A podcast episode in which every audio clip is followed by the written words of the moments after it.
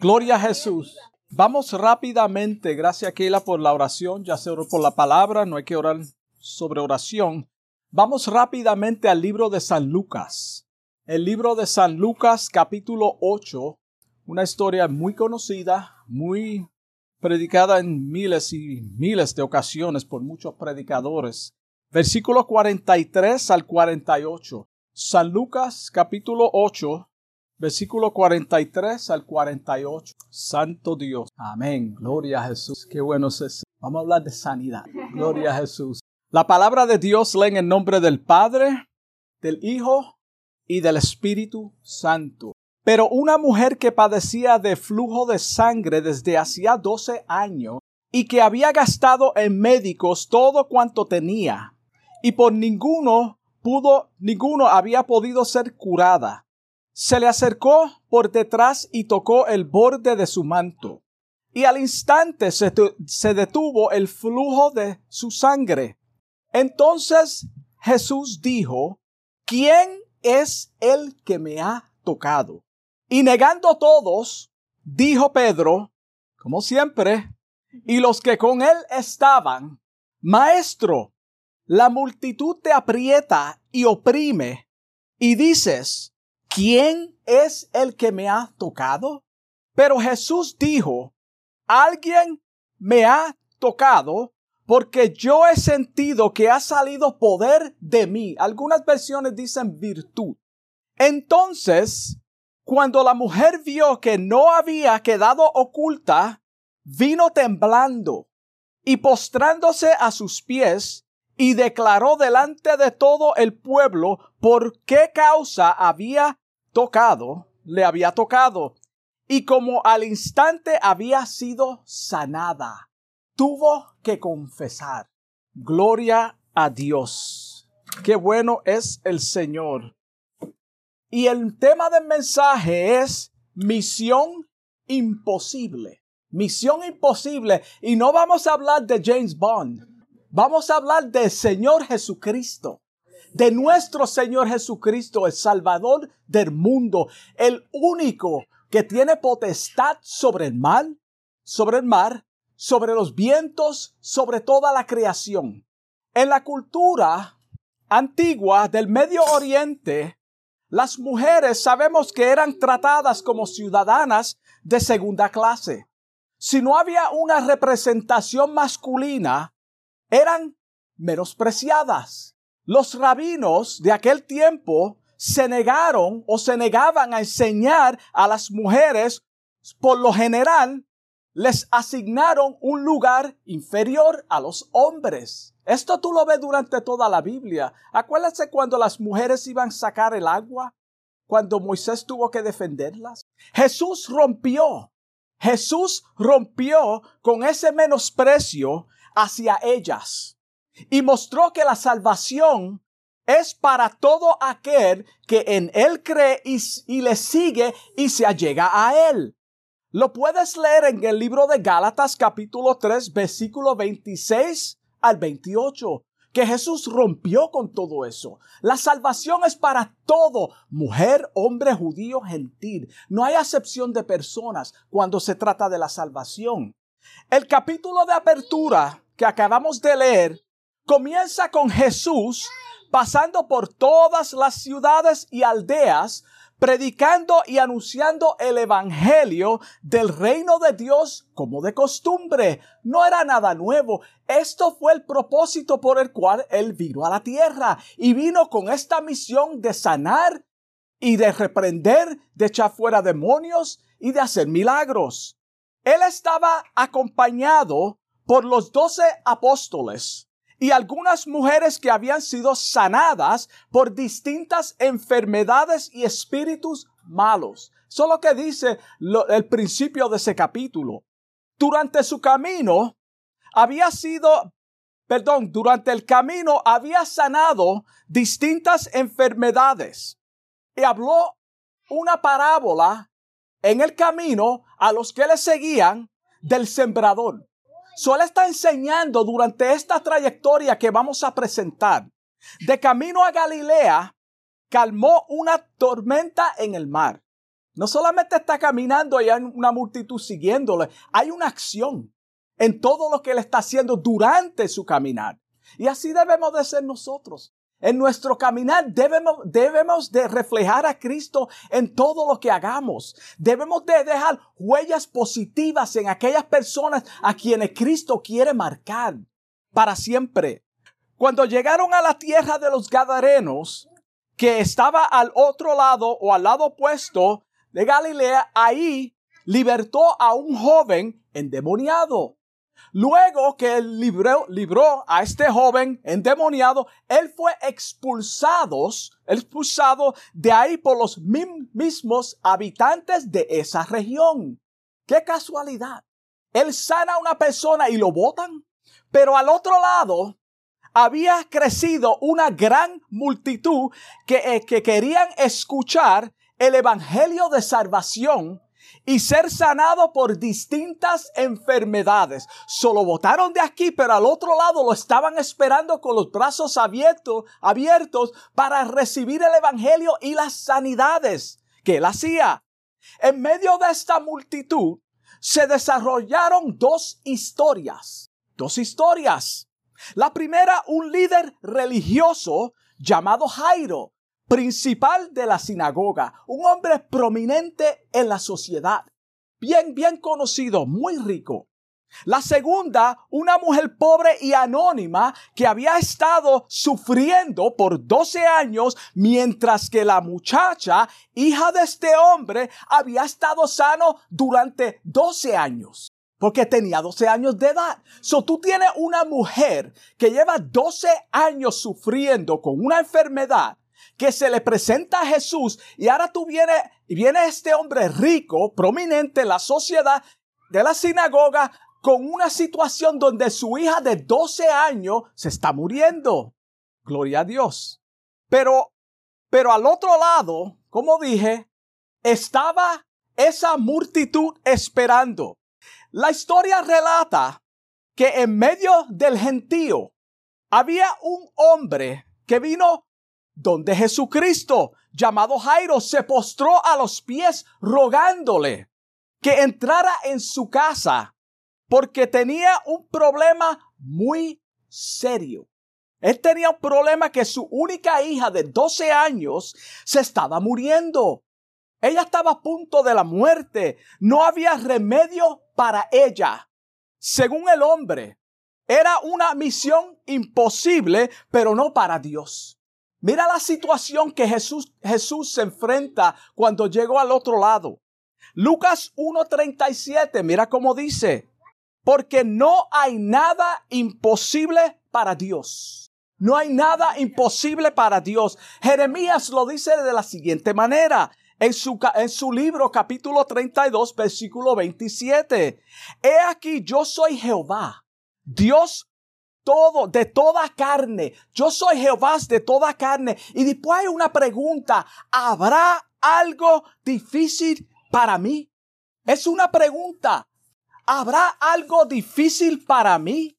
Mientras Jesús se dirigía hacia este hogar, una mujer con un problema muy serio que nadie podía ver, también se encontraba entre la multitud. Era un secreto. Ella estaba sufriendo silenciosamente. Ella padecía de un flujo de sangre desde 12 años. La historia no dice si era casada o si era viuda. Y eso no es importante en este caso. Lo que sí sabemos de esta mujer es que ella se encontraba en una situación desesperada durante esa trayectoria. Son 12 años, hermano. 12 años. Su hemorragia la hacía impura ceremonial y socialmente. Era rechazada. Ella misma se rechazaba. Imagínate, ponte en el lugar de esta mujer por 12 años. De acuerdo con Levítico capítulo 15, versículo 19 al 31. Si esta mujer tocaba a alguien o estaba en medio de personas, les le transmitía su impureza. Según la ley, En Levítico 15, 19 a 31. Una impureza que no se les permitía participar en ningún aspecto de la adoración de Israel. So estaba excluida. Estaba excluida. Estaba excluida, rechazada de cualquier tipo de adoración a Dios en la comunidad. Vamos a ponernos en el lugar de esta mujer. Su, su restauración era una misión imposible también. Era una cosa imposible. Ella había gastado el dinero que tenía. En su desesperación, como dije, había gastado en médicos todo cuanto tenía. Y por ninguno, por ninguno pudo ser curada. Hay enfermedades que aquí en la tierra son incurables. Nosotros pensamos que la ciencia tiene todas las respuestas a las enfermedades. Hay algunas que no. Y el Señor a veces no permite que la persona sea sanada. Esto suena duro. Pero hay acuérdate que cuando Dios a veces sana, es siempre, perdón, siempre sana para Él glorificarse. Y hay algunas enfermedades que Él no, no permite que la persona sea sana. En su desesperación había gastado todo, todo. Vamos a transportarnos por un segundo a ese lugar Hágase un cuadro en su mente. Vamos a salir de esta capilla y vamos a ir a ese lugar y a esa cultura donde ella se encontraba en aquel tiempo. Vamos a transportarnos. Imagínate esta pobre mujer por tantos años encubriendo su condición. Su estima está por el suelo. Está aborrecida de la vida que lleva. Vamos a ser honestos. Está cansada. Posiblemente está cansada de vivir. Hermano, vamos a, a, transportarnos y a, a, ponernos en la historia, a hacerla real, a darle vida. Su única esperanza, hermano, son las personas en la fe. Y con un dolor de cabeza niegan a Jesucristo y dicen que Dios no está con ellos. Imagínate en esta situación. No había esperanza. Su única esperanza depende de un hombre o de este hombre del cual ella había oído que hace milagros y sanidades y además tiene compasión por las mujeres. Eso es importante. Porque acuérdate, estamos en la sociedad de ella donde las mujeres son segunda clase. Marcos 5:27 dice, cuando oyó hablar de Jesús, está hablando de ella, Marco lo pone de esta manera. Ella escuchó, ella oyó. Acuérdate que el oír, la fe viene por el oír la palabra de Dios. Por eso el único mensaje que se debe de ser transmitido es la palabra de Dios y las opiniones fuera de la palabra de Dios. Cuando oyó hablar de Jesús, esto activó en ella su fe o una fe necesaria para ir donde se encontraba este hombre que puede sanar. Yo he oído que hay una persona, un hombre que sana enfermedades, echa fuera demonios y además va a tener misericordia de mí porque soy una mujer, no me va a maltratar. La palabra de Dios dice Romanos capítulo 10, versículo 17. Así que la fe es por el oír y el oír por la palabra de Dios. Cuando llegó al lugar donde se encontraba Jesús, imagínate, imagínate la desesperación de esta mujer empujando y siendo empujada, tratando de acercarse a, a Jesús para ser sanada. Las personas que han ido a la ciudad de Nueva York. Yo nací y me crié ahí y tú tratas de montarte en el tren en la hora de, de rush, lo que se llama rush hour, literalmente, hermano, no estoy exagerando. Tú tienes que empujar para entrar y tú tienes que empujar para salir. Si tú no empujas al que está enfrente de ti, tú nunca vas a entrar.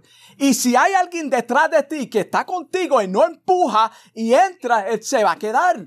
Ahora imagínate a esta mujer en esa multitud empujando a todo el que estaba frente de ella para llegar a Jesús. Esta era la situación. Hermano, no podemos ponerlo con una pena como que ella estaba ahí sin... Hermano, ella estaba agresivamente empujando para llegar a Jesús. Nosotros tenemos que esforzarnos, hermano, en la oración para llegar a Jesús, en el sentido de alcanzar lo que Él tiene para nosotros. Misión imposible.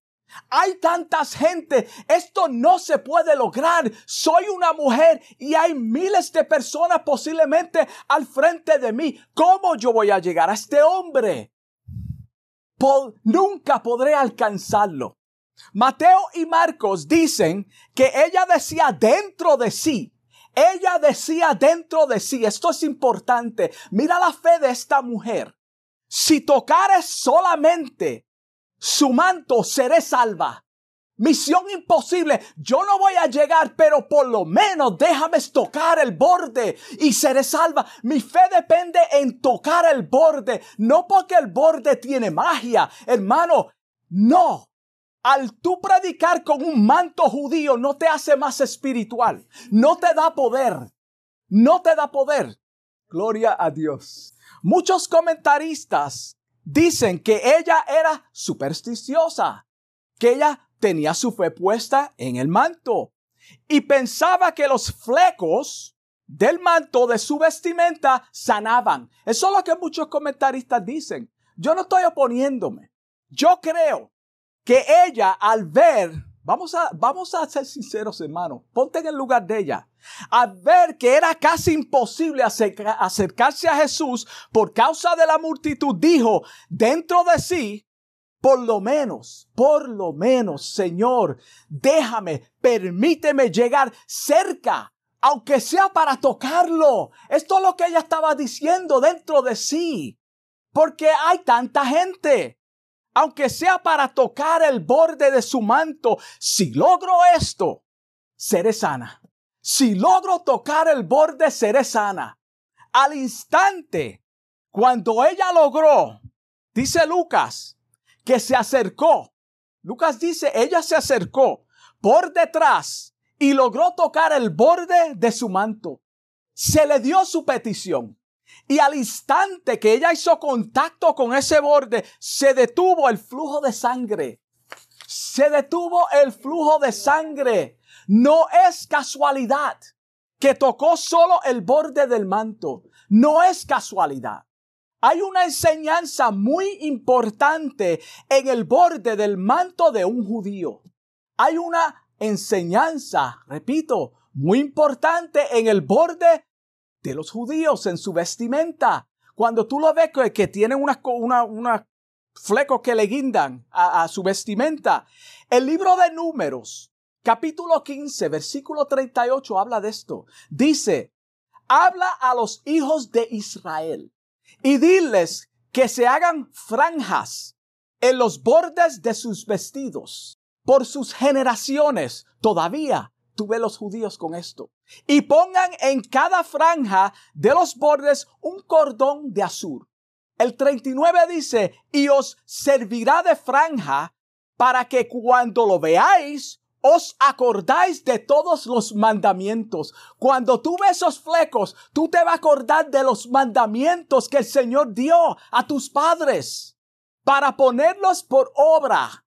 No miréis en pos de vuestro corazón y vuestros ojos en pos de los cuales os prostituyéis. Mira la enseñanza de esos flecos. En otras palabras, las franjas del borde de la túnica eran para que los israelitas recordaran la necesidad que tenían de confiar en Dios y obedecer sus mandamientos. Esto es lo que hizo esta mujer. Ella se acordó de ese, del propósito de esas franjas y logró tocar. Esta mujer por fe, al tocar, confió que sería sana y es de esta hemorragia. Wow. La fe activada, ¿por qué? Por el oír de este hombre que puede sanar. Nosotros predicamos un, un evangelio de salvación. La única manera que tú puedes ser salvo es a través de Jesucristo. Cuando logró hacer contacto, inmediatamente el peso de angustia se fue, fue quitado, quedó sanada, pura y limpia. No solamente sanada, sino pura y limpia, hermanos. Se cumple lo que dice Salmo 52, 55, perdón, versículo 22. Echa sobre Jehová tu carga. Yo no sé cuál es tu carga. Posiblemente no es una enfermedad. Posiblemente no es tan grave la enfermedad tuya, tu problema, pero tú tienes una necesidad, tú tienes un problema y posiblemente lo llevas secretamente en tu corazón. A lo mejor ni tu compañero o compañera lo sabe, Dios lo sabe y te dice en esta hora que eches sobre él tu carga y te sustentará. Él no dice, que te va a sanar. Él te sustentará en medio de tu prueba. Él te va a ayudar en medio del dolor. Esta mujer lo llevaba por 12 años y durante 12 años, hermano, en ese momento que se encontró con Jesús fue sanada. Es solamente a través de Jesús. Hermano, Cristo es el único que puede limpiar al hombre, que puede sanar la mente del hombre que está dañada. No dejará para siempre caído al justo no dejará para siempre caído al justo. Y si la vida es corta, hermano, la bendición de Dios es más larga. Cuando extendemos nuestras manos hacia el Calvario y ahí depositamos nuestras cargas, somos instantáneamente justificados. Él nos hace justo ante el Padre instantáneamente cuando extendemos nuestra mano hacia el Calvario por fe, hermano, por fe. El peso de pecado es quitado. Somos limpios. No importa cuán sucio, impuros, lleno de pecado seas o seamos. El Señor borra todas nuestras rebeliones, todas hermanos, todas. Y nos limpia de todo pecado. Él nos limpia, nos perdona. Esta mujer fue limpia de su hemorragia y también de sus pecados. No hay acepción de personas. No hay ninguna enfermedad que Él no pueda sanar. No hay ninguna maldad o pecado que Él no pueda perdonar. Ninguno. Mira cómo dice Primera de Juan capítulo 1 versículo 9. Si confesamos, ¿qué hizo ella en su corazón? Ella confesó si tan solo, si tan solo tocar el borde, si confesamos nuestros pecados, hermano, este es el primer paso al arrepentimiento. Una persona que no confiesa sus pecados y lo niegan, hermano, jamás va a alcanzar la salvación. Él es fiel y justo para perdonar nuestros pecados y limpiarlos de toda maldad. Eso es lo que dice la palabra de Dios. Cada vez que ella, esta mujer, estamos en los flecos todavía. estamos caminando por este, este lugar. Cada vez que esta mujer veía estas franjas en las túnicas, se acordará que durante 12 años ella vivió con una hemorragia. Era un recordatorio. Acuérdate de dónde yo te saqué. Acuérdate de dónde el Señor te sacó, hermano. Nunca te olvides que tú eras un pecador. Por lo tanto, no critiques al que todavía no es salvo. Y tuvo misericordia y te alcanzó. Acuérdate siempre, mujer, que tú fuiste sanada durante 12 años con que llevaba una enfermedad y él te sanó. Por tanto, cada vez que tú mires esos bordes, esos franjas en las vestimentas, te va a acordar de lo que Dios hizo por ti. Cuando salió poder de Jesús, él se detuvo. Esto, hermanos, imagínate. Wow. Y pregunta, ¿quién me ha tocado. Hermano, esto no cabe en la mente humana. Esto no tiene lógica. Todos lo negaron. ¿Por qué lo negaron?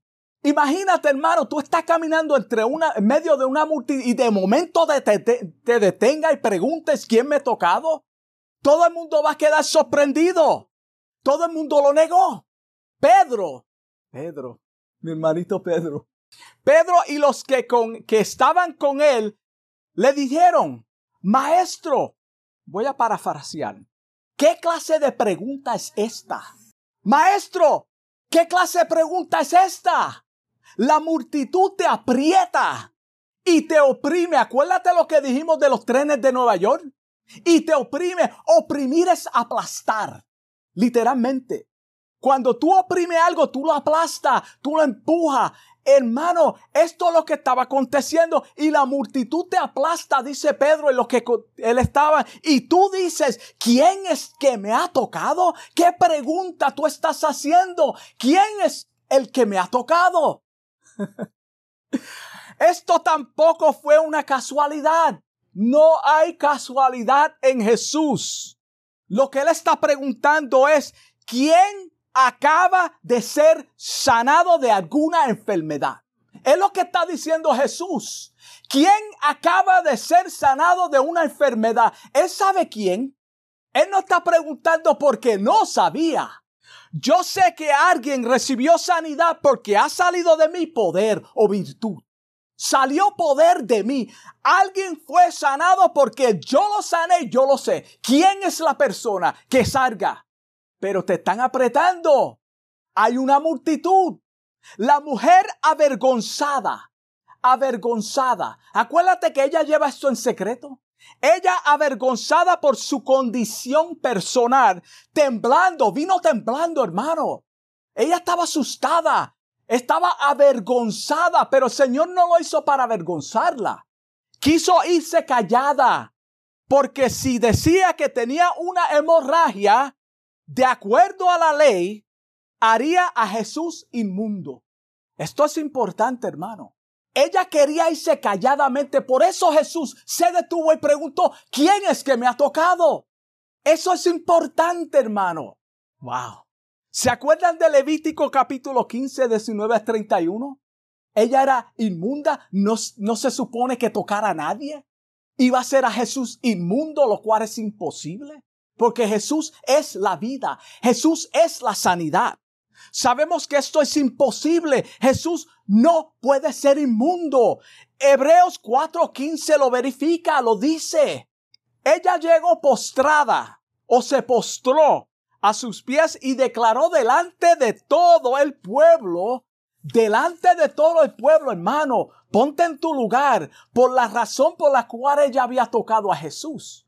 No solamente dijo, yo fui quien te tocó, ella declaró públicamente ante esa multitud la razón por la cual ella lo tocó. Eso es importante. Mientras todo esto acontecía o estaba aconteciendo, hay un hombre, no se olviden de Jairo. Hay un hombre desesperado también, porque su única hija se está muriendo. Esta es la razón que Jesús va camino hacia la casa de este hombre. Lo que pasa es que esta mujer lo detuvo. la vida de mi hija depende de Jesús. Y ahora tú te detienes para atender a esta mujer. La razón por la cual tú estás caminando por aquí, Jesús, yo me estoy poniendo en el lugar de Jairo, es porque tú se supone que tú sanarás a mi hija y ahora esta mujer está trazando todo. Por favor, ella puede esperar. Lleva 12 años con este problema. Que espere dos o tres horas más no es una gran cosa. Si lleva 12 años. Wow. Mi hija solamente tiene 12 años. Esta es una mujer ya. Atiende mejor a mi hija. Que espere esta mujer. Esto es lo que tú y yo diríamos y pensaríamos. Ya ya vivió una vida, posiblemente amargada, pero mi hija apenas está viviendo su vida. Jesús se detuvo porque no iba a permitir que ella se fuera anónima. No, esto no funciona así. Jesucristo se quiere dar a conocer al mundo a través de la gloria que Él merece. Jesucristo merece la gloria cuando Él te bendice. Dale la gloria a Dios. Cuando Dios te sana, Jesucristo te sana de alguna enfermedad, dale la gloria a Dios. Si te sacó de la inmundicia, dale la gloria a Dios. Si estás de pie sentado en este lugar o escuchándome a través de las redes, dale gloria a Dios que Él te está permitiendo escuchar su palabra. Si si lo hubiese hecho así, que ella se fuera anónima, nunca hubiera glorificado a Dios públicamente con su testimonio, tampoco hubiese oído las palabras de ternura y seguridad que Cristo le dijo en el versículo 48. Ella nunca hubiese ido, ido con la seguridad. Salió de la boca de él cuando él dice en el versículo 48, hija, esta es la afirmación. Tu fe te ha salvado. Esas son las palabras que ella necesitaba. Ella posiblemente no lo sabía, pero Jesús sabía que ella necesitaba oír esas palabras. Porque la duda del ser humano, hermano, aunque Dios te sane, aunque Dios te prometa algo, aunque esté escrito en su palabra, con todo eso nosotros dudamos. ¿Será de Dios? ¿Habrá sido verdaderamente sanado? Señor, tú me hablaste, eres tú. ¿Cuántas veces yo he dudado? Cuando he escuchado palabra de Dios, yo he dudado. No porque no creo en el Señor, es porque soy humano. Soy humano. Ve en paz. La despidió en paz con seguridad de que había sido sanada. Este testimonio, acuérdate de la multitud, de alguna manera tuvo que haber impactado el corazón de Jairo. Tuvo que impactarlo. Mi hija está muriendo esta mujer es sana, tuvo que haber algún grado de fe que se desarrolló en él en ese momento. Mientras Jesús hablaba, vino uno corriendo de la casa del principal de la sinagoga a decirle, tu hija ha muerto. Qué noticia más desagradable, hermano. Por culpa de esta mujer, si tú no te hubiere parado a tocar el borde del manto del maestro, ya tuviera en mi casa y mi hija no hubiese muerto por tu culpa. Le echamos la culpa a todo el mundo. La culpa nadie la quiere. Nadie quiere la culpa. Si no, pregúntale a Adán y a Eva.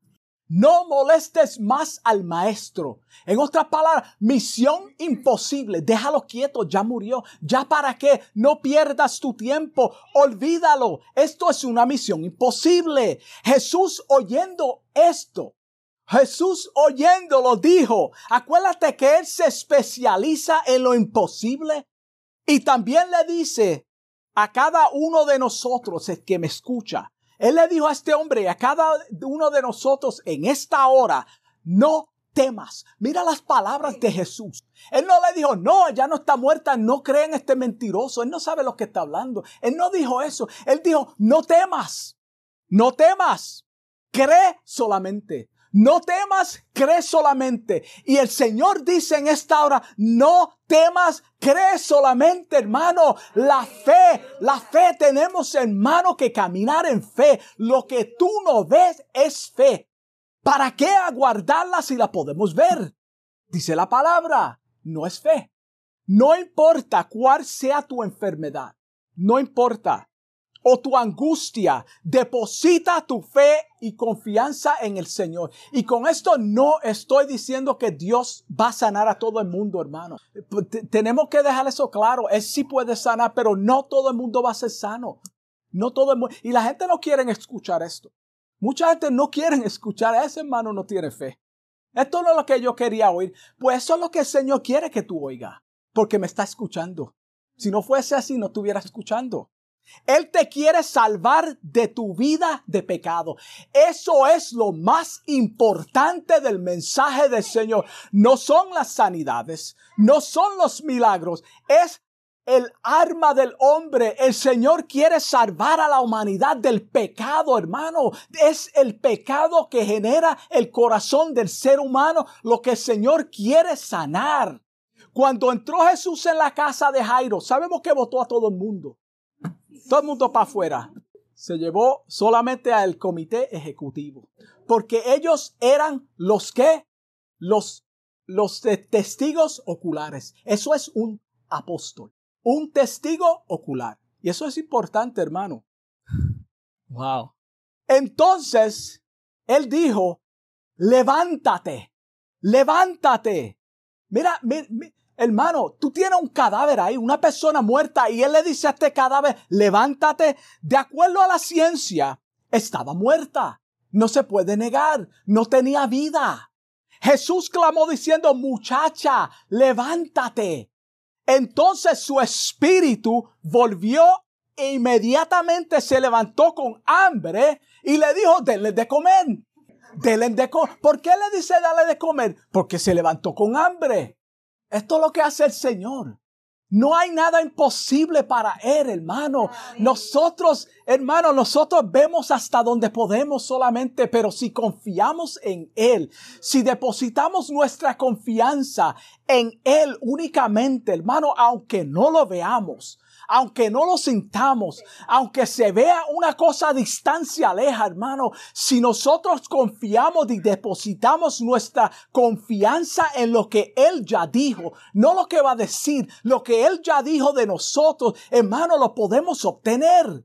Con esto concluyo. Yo no sé, hermano, amigo, que me escucha. Yo sé que hay personas que están escuchando, que tal vez digas, yo no tengo ninguna enfermedad. Ese, ese mensaje no es para mí. Yo no tengo ninguna enfermedad de muerte, no conozco a nadie que se está muriendo, pero vives en pecados ocultos que nadie sabe.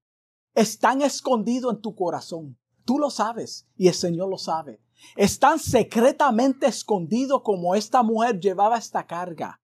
Estás espiritualmente muerto en tus delitos y pecados. Mira cómo dice Romanos 6:23 porque la paga del pecado es muerte. So estás muerto. Una persona que no es cristiana está muerta. Mas la vida, la dádiva de Dios es vida eterna en Cristo Jesús, Señor nuestro. El Señor quiere restaurar tu vida. Él quiere restaurarnos, hermano. Como lo hizo con esta mujer que durante 12 años sufría con una hemorragia. Él quiere, Él quiere, hermano, sanar el pecado del corazón del hombre. Así como levantó a esta joven también de la muerte, puede levantar a cualquier hermano, cualquier persona que esté muerto en sus delitos y pecados. No hay nada imposible para Él. Y este es el propósito de Dios.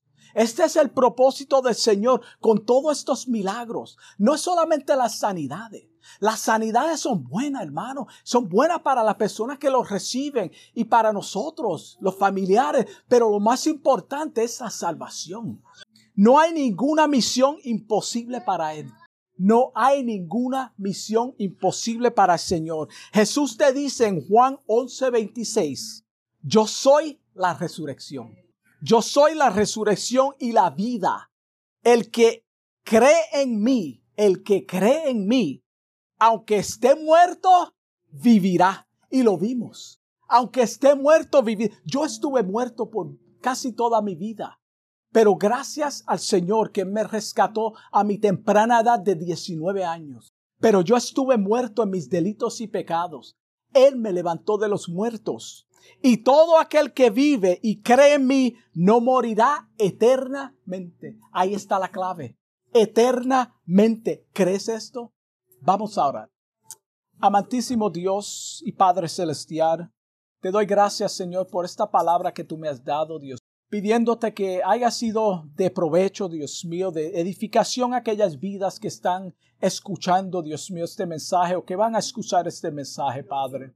Si hubiese una persona, Señor, que está viviendo una vida secretamente en pecado, Señor, te pido que este mensaje le haya hablado, Dios que esa persona pueda entender que tú amas, Señor. Tú los amas, Dios mío, y quiere que ellos sean salvos. Padre, sana las enfermedades de aquellas personas que tú quieres sanar, Señor. Te doy gracias en el nombre de Jesús. Amén. Dios los bendiga.